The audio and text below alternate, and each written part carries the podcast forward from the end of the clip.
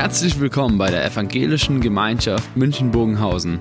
Schön, dass du eingeschaltet hast. Unser tiefes Anliegen ist, dass die folgende Predigt dich in deiner Situation anspricht, dir eine neue Blickrichtung aus der Bibel schenkt und dass du Gott ganz persönlich begegnest.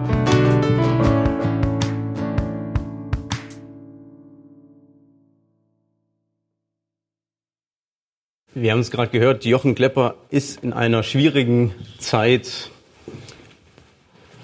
ähm, ja, hat er gelebt und ist dort dann auch ja, daran zerbrochen an dieser Zeit, weil die Zeit so drückend war, so schwer war und eben nicht die einfachen Antworten geliefert haben. Ich weiß nicht, wie es euch geht, wenn wir an Weihnachten denken, da denkt man jetzt auch natürlich direkt vor uns auch eine Zeit, die jetzt auch nicht so die einfachste ist. Man, im Internet ist ja so, dass man dann doch da wesentlich oder ganz viele so Bilder und kleine Clips sieht, wo dann Weihnachten humorvoll äh, beschrieben wird und so, ah, ganz anders und ganz verrückt und so wie sonst nie und jeder weiß es von seinem eigenen Umfeld, dass irgendwie doch vieles ganz anders ist dieses Jahr. Eine verrückte Zeit, so wird man wahrscheinlich mal später dann drauf zurückschauen, ne? wenn wir denken, was war damals 2020 im Weihnachten? Ja, das war einiges anders. Der Tom hat schon gesagt, der Titel von der Predigt ist heute zu der Zeit, als Herodes König war. Und um diese Zeit soll es heute gehen. Weil nämlich die Zeit, in der Jesus gekommen war, die war ganz stark geprägt von eben einer Person, von außen gesehen von Herodes, von dieser Person, die da doch ganz schön viel Einfluss hatte und die Menschen haben sich unter ihm ähnlich gefühlt oder vielleicht kann man da so ein paar Parallelen zielen, die ich heute gerne mit euch gehen will. Da war ein Gefühl, ein Lebensgefühl von Ohnmacht, von man kann nicht ähm, sich frei entfalten, man wird nicht wahrgenommen. Die Menschen, deren Bedürfnisse und, und Wünsche, die wurden überhaupt nicht in Betracht gezogen. Und unterm Strich wollten viele Menschen raus, weg, andere Situationen, andere Lebensumstände. Und das hat alles eben begonnen mit diesem einen Herodes. Ich lese uns den ersten Vers aus dem zweiten Kapitel einmal vor. Da heißt Jesus wurde in Bethlehem in Judäa geboren zu der Zeit, als Herodes König war. Eine Zeitangabe in der Bibel, die auf den ersten Blick erstmal banal klingt und man sagt dann, ja, okay, man weiß jetzt eben, wann Jesus geboren ist. Auf der anderen Seite weiß man auch, ähm, in welche Zeit Jesus geboren wurde. Warum die Zeit auch geprägt war, wie sie geprägt war. Wir haben den König hier. Eigentlich war Herodes gar kein richtiger König.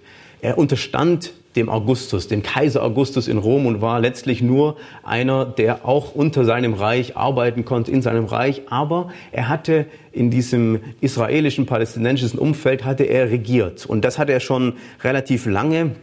Und in diesem Gebiet war er relativ autonom. Er musste dem großen Kaiser Augustus nur so ein paar Hilfstruppen mal schicken, wenn er mal wieder einen Krieg geführt hat. Aber Herodes konnte in seinem Gebiet, in seinem Großreich, das er hatte, ähm, konnte er eigentlich tun und lassen, was er möchte und wollte. Er war völlig selbst, sich selbst überlassen und konnte bestimmen, was da läuft innerhalb seines Reiches. Und es war so groß wie ungefähr das, also ein bisschen kleiner wie das Reich von König David. Also ein Riesengebiet. Er lebte 37, er regierte 37 vor Christus bis 4 nach Christus. Also direkt nach der Geburt von Jesus ist Herodes dann auch abgetreten. Aus äh, gesundheitlichen Gründen ist er dann auch ist er verstorben. Und dann aber äh, sind danach seine Nachfolger angetreten, also wirklich auch aus seiner Familie heraus. Und es wurde nicht viel besser. Aber wenn man überlegt, 37 Jahre vor Christus, das bedeutet, da ist, da prägt jemand eine Zeit und die Menschen, die da 30 Jahre alt sind, die kennen es nicht anders. Bei uns ist ja so, wir sagen manchmal, ja, da gab es damals die Kohl-Kinder. Jetzt sagt man vielleicht die Merkel-Kinder. Ja, wenn jetzt ein Teenager 15 Jahre alt ist, lebt er seit die Angela Merkel regiert. Die, die kennen nichts anderes. Ja, selbst selbst die ähm, Jugendliche oder jungen Erwachsenen, die 20, 25 Jahre alt sind, haben bewusst ja nur eine Kanzlerin wahrgenommen. Man sagt dann, nee, das sind die Kinder. Man kennt nicht andere Umstände. Und man mag sich vorstellen, was es bedeutet, wenn jemand mal 37 Jahre regiert. Man kennt nichts anderes. Aber die Situation war eben nicht die einfachste und nicht die schönste. Ich will euch ein bisschen mit hineinnehmen in das Leben von Herodes, weil sein Charakter, wenn wir den wahrnehmen, dann merken wir auch gleich, wie er regiert hat und was, was unter ihm, wie man da leben konnte. Die Menschen fühlten sich eben ausgeliefert ein Stück weit, weil er ein Typ war, der herrschsüchtig war.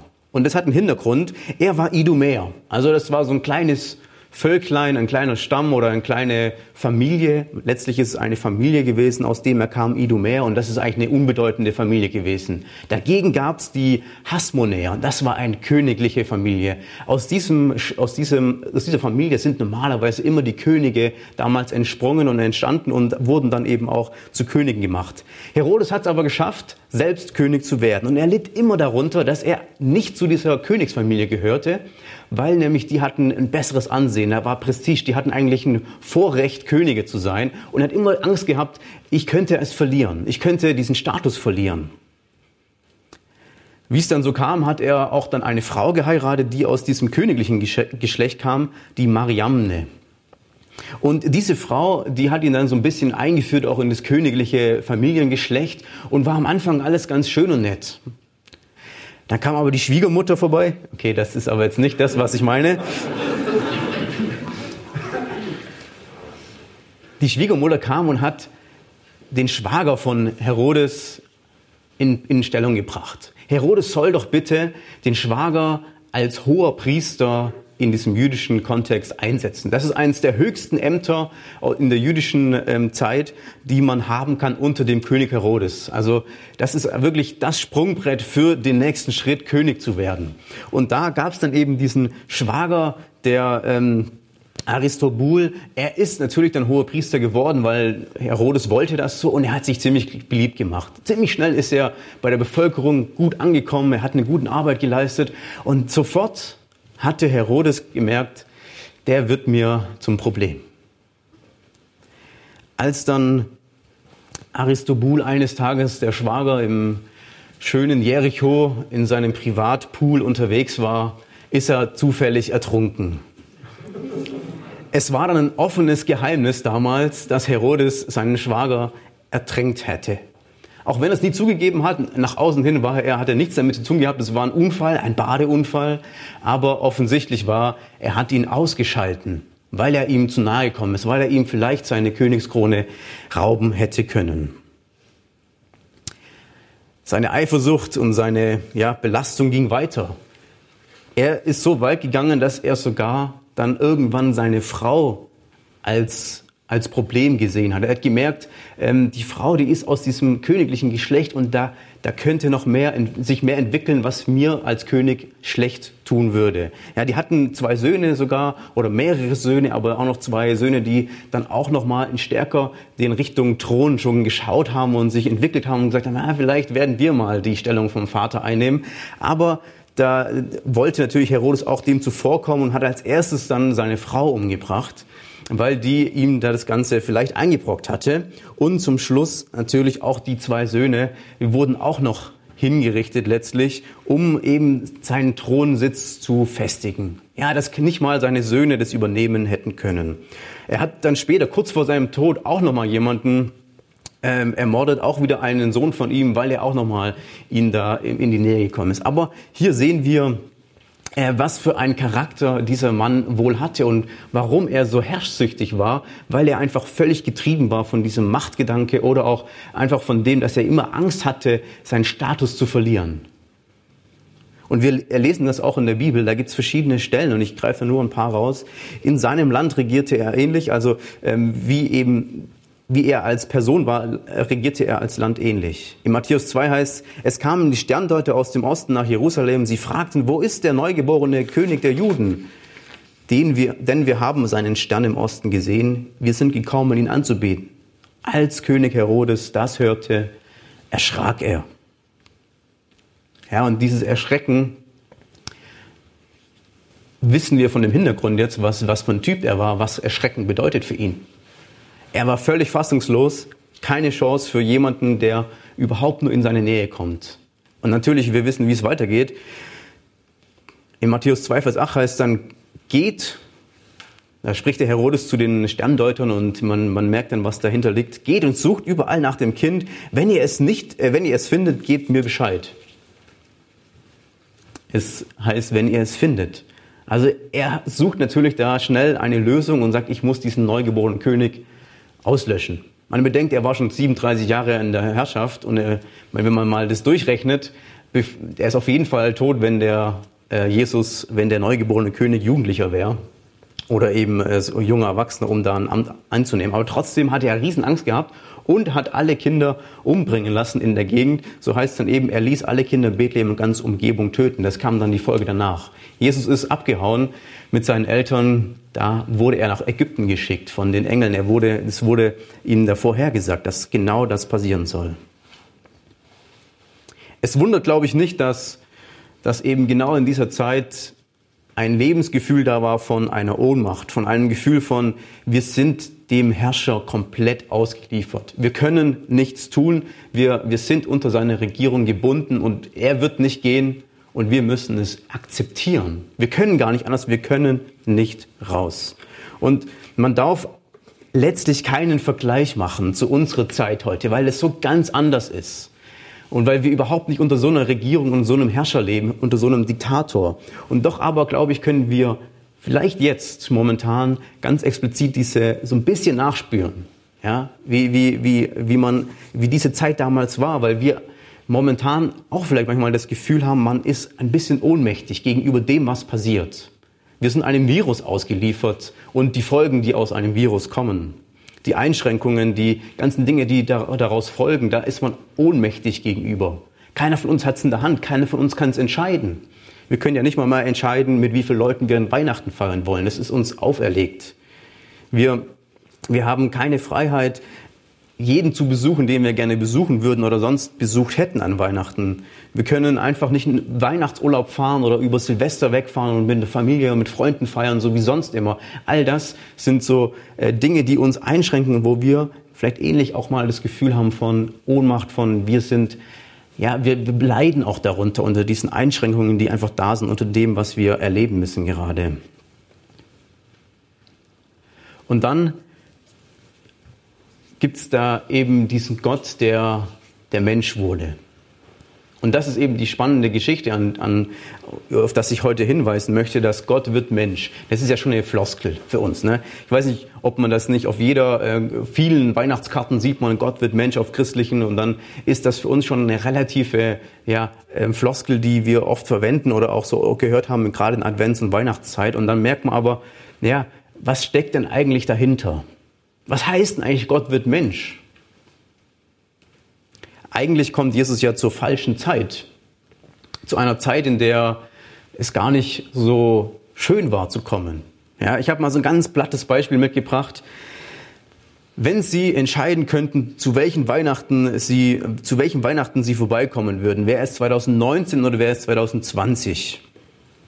Welches Weihnachten würden Sie auswählen, um mitzuerleben? Ja, ich glaube, man muss die Frage nicht beantworten, um sofort zu wissen, natürlich, es ist klar. Wir wollen diese Weihnachten erleben, wo man mehr Freiheiten hat, wo es so läuft wie sonst immer und auf jeden Fall nicht diese Weihnachten erleben, wo man Einschränkungen hat, wo man nicht, wo man nicht äh, seinen Wünschen, wo, wo einfach nichts passt, wo alles vieles eingeschränkt ist. Ja, man möchte da nicht reinkommen. Jetzt heißt es aber, Gott wird Mensch. Und wir sehen auf einmal eine Zeit von Herodes, die für die Menschen so war, dass es gab einen Riesenherrscher, neben dem kein anderer König geduldet wurde. Nicht mal ein kleines Kind, was ein König werden sollte, wird geduldet. Als Auswahlkriterium zu sagen, ja, dann nehme ich genau die Zeit, um als neuer König auf die Erde zu kommen, würden wir wahrscheinlich sagen, nee, das macht doch keinen Sinn. Komm lieber ein paar Jahre später oder früher, da hast du bessere Voraussetzungen, da kannst du mehr erleben, da kannst du mehr mitmachen, weil es wäre eben vielleicht wie bei diesem Beispiel von Weihnachten erleben. Natürlich wählt man das, was doch besser passt, von außen betrachtet. Jesus kam zur falschen Zeit und er kam natürlich auch am falschen Ort. In Matthäus 2, da heißt es, Vers 6, du Bethlehem im Land Juda, du bist keineswegs die unbedeutendste unter den Städten in Juda. Hier steckt was drin, ja, da heißt es, du bist keineswegs unbedeutend. Was ja eigentlich heißt, eigentlich bist du komplett unbedeutend. Eigentlich äh, interessiert es keinen, was bei dir in Bethlehem, was in Juda läuft. Zwölf Stämme, Juda das kleinste, alle anderen größer, mächtiger, Mehrstimme und das kleine Juda war immer so das, ja, das gibt's auch noch. Auf die hört man nicht, auf, auf das ist auf jeden Fall, da kann man nichts drauf zählen, da kommt nichts Besonderes her. Und dann noch Bethlehem, ein unbedeutendes Dorf. Ein falscher Ort zum Ankommen eigentlich, für einen großen König. Ein kleiner Ort, ein kleiner Stamm, eine falsche Zeit. Jesus kommt in ein Umfeld, das völlig unbedeutend ist, wo er selber völlig unbedeutend wird. Und das zeigt auch mal neu, was es bedeutet, dass Gott in unsere Welt hineinkommt, dass Gott, in die Welt kommt, in der Unbedeutendheit, in der die Menschen genau das auch erlebt haben, wo sie sich einfügen können in das unbedeutende Teilen. Gott begibt sich selbst in diese Ohnmacht unter einem Herrscher. Gott begibt sich selbst in die Unbedeutendkeit. Und ich finde, Dietrich Bonhoeffer hat da so ein tolles, einen tollen Satz geprägt und hat gesagt, das ist ja das eigentliche Wunder aller Wunder, dass Gott das Niedrige erwählt. Er meint damit, natürlich damit, das Große zu erwählen. Ja, eine Zeit, wo man sich als König entfalten kann, wo man dann nicht nach Juda kommt, sondern nach Rom, ja, wo es dann groß ist und, und pompös. Das kann jeder. Das ist auch, was man von außen normal finden würde, wahrscheinlich, wenn man einen König ähm, in, in die Welt bringen möchte. Aber nein, Gott hat das Niedrige erwählt. Und das ist das eigentliche Wunder. Ein Wunder ist ja was Unbegreifliches, was man nicht nachvollziehen kann. Genauso würden wir es nicht nachvollziehen, wenn jemand sagt, ja, das Jahr 2020 mit Corona-Weihnachten, das möchte ich unbedingt nochmal erleben. Oder da möchte ich unbedingt dabei sein, nicht 19 oder, oder 21 oder 22. Da möchte ich, ich möchte unbedingt bei dem dabei sein, wo es, wo alles nicht so läuft wie sonst, wo alles nicht so schön ist wie sonst. Es ist unbegreiflich. Jesus wird aber Teil dieses Lebens. Ein Teil von unserem Leben, der, das gerade geprägt ist von, von ähnlichen Gefühlen. Er wird Teil dieses, von unserem, ja, Umständen, von unseren Situationen, wo wir gerade mittendrin sind. Schauen wir nochmal Herodes an, den großen König der damaligen Zeit in der damaligen Gegend.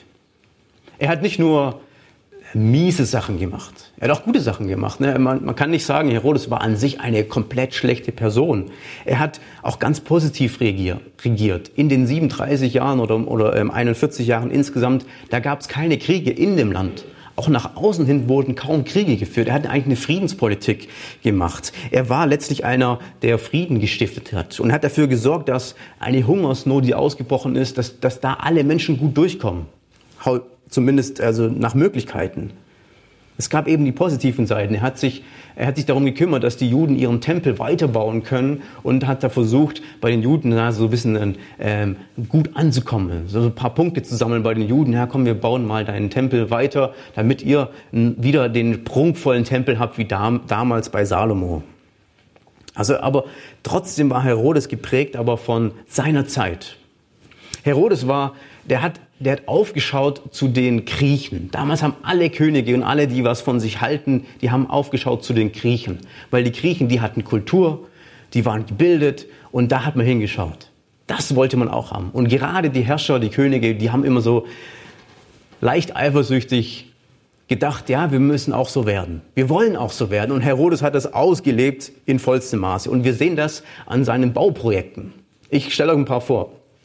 Ein Bauprojekt ist, sind zum Beispiel Gymnasien, hat er viele bauen lassen nach griechischer Art, um Bildung zu fördern. Er hat Theater bauen lassen, in Jericho zum Beispiel, und äh, Jerusalem sollte umgebaut werden, um etwas mehr Kultur von den Griechen, also hellenistische Kultur zu haben. Und er hat Tempel bauen lassen. Tempel, die ähm, jüdische, der jüdischen Kultur da helfen sollten, aber gleichzeitig hat er im ganzen Land Augustus-Statuen aufbauen lassen und so Tempel für den Augustus. Zum Beispiel ein Tempel in Caesarea, da hat er die ganze Stadt hochgezogen, die gab es vorher nicht. Er hat eine ganze Stadt gebaut, hat da verschiedene Theater und äh, Kampfarenen reingebaut und auch einen Tempel für Augustus. Und hat ganz viel gefördert. Er hat sogar Tempelbauten gefördert außerhalb des Landes für irgendwelche Götter, die es halt so gab. Auch im Land. Viele Götter, Heiligtümer und Städte. Kampfarena habe ich schon gesagt, hat er bauen lassen. Einfach Kultur damals war das. Und zuletzt Paläste. Nicht wenige um die zehn oder sogar mehr Paläste hat er bauen lassen in verschiedenen Größen und Ausfertigungen. Er hat Anlagen, große Festungen, also Palastfestungen, große Komplexe gebaut auf Anhöhen und verschiedene ähm, ja, Formen, also auf, auf verschiedenen Bergen, zum Beispiel auch ähm, ähm, also südlich von Jerusalem eine, eine, eine richtige starke Festung, eine Palastfestung wenn wir jetzt das anschauen, dann merkt man nur so am, oder kann man gleich ein bisschen abspüren, okay, dieser Herodes, der hatte eine Perspektive. Er wollte nicht so wie ein klassischer jüdischer Herrscher sein. Er wollte sein wie die Griechen. Und er hat da ganz schön liberal das Ganze gehandhabt. Götter von überall her und so weiter. Und der Tempelbau war wichtiger für andere Götter als für den, für den jüdischen Gott. Und da merkt man eben, dass die Bevölkerung damals, sie haben gemerkt, dieser Herodes, der baut uns vielleicht den Tempel, den jüdischen Tempel nochmal neu, aber eigentlich kommen wir nicht vor. Eigentlich sind wir nur so Nutznießer. Wir sind nur da und keiner hört auf uns. Unsere Wünsche, unsere Bedürfnisse werden überhaupt nicht wahrgenommen. Die Politik des Herodes war sehr einlinig, sehr gerade und jeder Jude dort hat sich eigentlich so gefühlt wie, ich komme hier nicht vor. Das Ganze hat dann daran gegipfelt, dass als Herodes, das sieht man nur an dem einen Beispiel, Herodes, als er verstorben war, haben die Juden aus Jerusalem einen, eine Person gesandt nach Rom. Das sind ja mehrere Wochen Reise. Er ist mal unterwegs, läuft nach Rom oder ist da auf dem Pferden oder sonst wie unterwegs, um dem Kaiser Augustus vorzusprechen und dort zu sagen, bitte, bitte kein König mehr aus der Herodes-Familie. Weil es läuft nicht mit uns zusammen. Ja? Wir werden bei dem nicht wahrgenommen und bei der Familie nicht wahrgenommen, bei dieser Königsherrschaft. Leider hat Augustus das nicht den Juden ja, ähm, abgenommen, sondern er gesagt, nee, weiter geht's, wie es Herodes selbst verordnet hat oder auch dann so dafür geschaut hat, wie es laufen soll. Aber genau das ist die Situation, die damals das Lebensgefühl war. Und vielleicht können wir das auch wieder ein Stück weit nachvollziehen, wenn wir jetzt auch nochmal wieder bei uns ankommen und sagen, ja, wir haben wir werden vielleicht auch nicht wahrgenommen mit unseren Wünschen und Bedürfnissen, was wir haben. Um Weihnachten vielleicht zu erleben, um ähm, Freunde zu treffen, um genau das alles zu machen. Wo, wo werden wir wahrgenommen? Wo werden wir als Gemeinden, als Kirchen wahrgenommen? Natürlich sagen wir, wir wollen Sicherheit, wir wollen natürlich die Menschen beschützen, wir wollen, dass nichts, dass keine Menschen sterben. Das ist alles keine Frage. Auf der anderen Seite aber merkt man, wir haben doch Bedürfnisse und Wünsche und Erwartungen. Und ja, wenn man jetzt so vor Weihnachten mit ein paar Leuten spricht, dann merkt man auch, selbst in den Familien, merkt man selber, da gibt es manchmal Wünsche und Erwartungen, die nicht erfüllt werden von einem selber. Man wird vielleicht selber gar nicht so betrachtet oder geachtet in der Familie.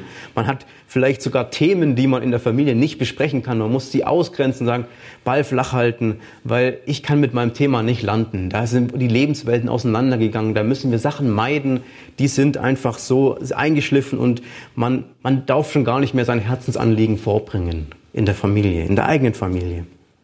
Da bleibt man vielleicht dann manchmal der Unverstandene, der, der irgendwie, bei dem man es nicht mal nachvollziehen kann, wie man denkt oder wie man eben handelt. Da bleiben Wünsche offen an Weihnachten bei den Familientreffen.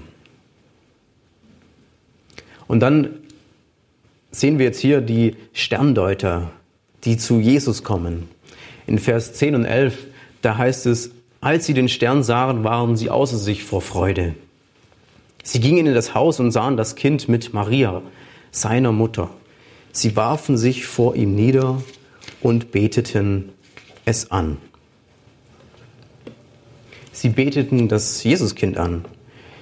Und hier kommen ein paar Menschen ins Spiel, die in der damaligen Gesellschaft als die Klugen, als die Weisen, als diejenigen galten, die, die wirklich was zu sagen haben. Deswegen gehen sie natürlich auch erst zum Herodes, weil sie denken, König, König, da können wir mal zum Herodes gehen, ins Königshaus. Und sie wurden natürlich empfangen weil die Weißen, die, die Leute, die sich mit der Sternenkunde auskannten, die waren angesehen, vor allem bei den Königen auch. Das waren die klugen Köpfe, das waren diejenigen, die auch die Zukunft vorhersagen konnten, weil sie in den Sternen der Sachen lesen konnten. Ja? Das waren die Heiden, die gar nicht jüdisch waren. Sie kamen einfach und haben aber gesagt, dieses Jesuskind, da muss ich hin, das muss ich anbeten, das muss ich sehen. Dieser neue König, da liegt eine Verheißung drauf, die von Gott kommt. Und dann finden sie ein Jesuskind vor bei Maria. Maria, eine ärmliche Frau, die nichts zu sagen hat, die genau dieser Person entspricht, dass sie nichts zu melden hatte. Sie war überhaupt nicht angesehen, sie war eine kleine jüdische Frau und sie hatte letztlich keine Meinung nach außen oder für, stand für irgendwas. Aber Gott erwählt auch diese kleine, niedrige Maria, wie sie dann auch im Lukas-Evangelium über sich selbst sagt, die niedrige Frau. Und das verändert ein Verhältnis. Das verändert das Verhältnis von, von dem, was groß und was klein ist. Gott verändert das Verhältnis. Er entmachtet letztlich das Große, diesen Herodes, der Herrschsüchtige, und er hebt das Kleine hoch. Gott, für Gott ist ja nicht der Herodes der große König. Für Gott ist die Maria und das kleine Jesusbaby das Große. Das Judäa, das Bethlehem, das Kleine.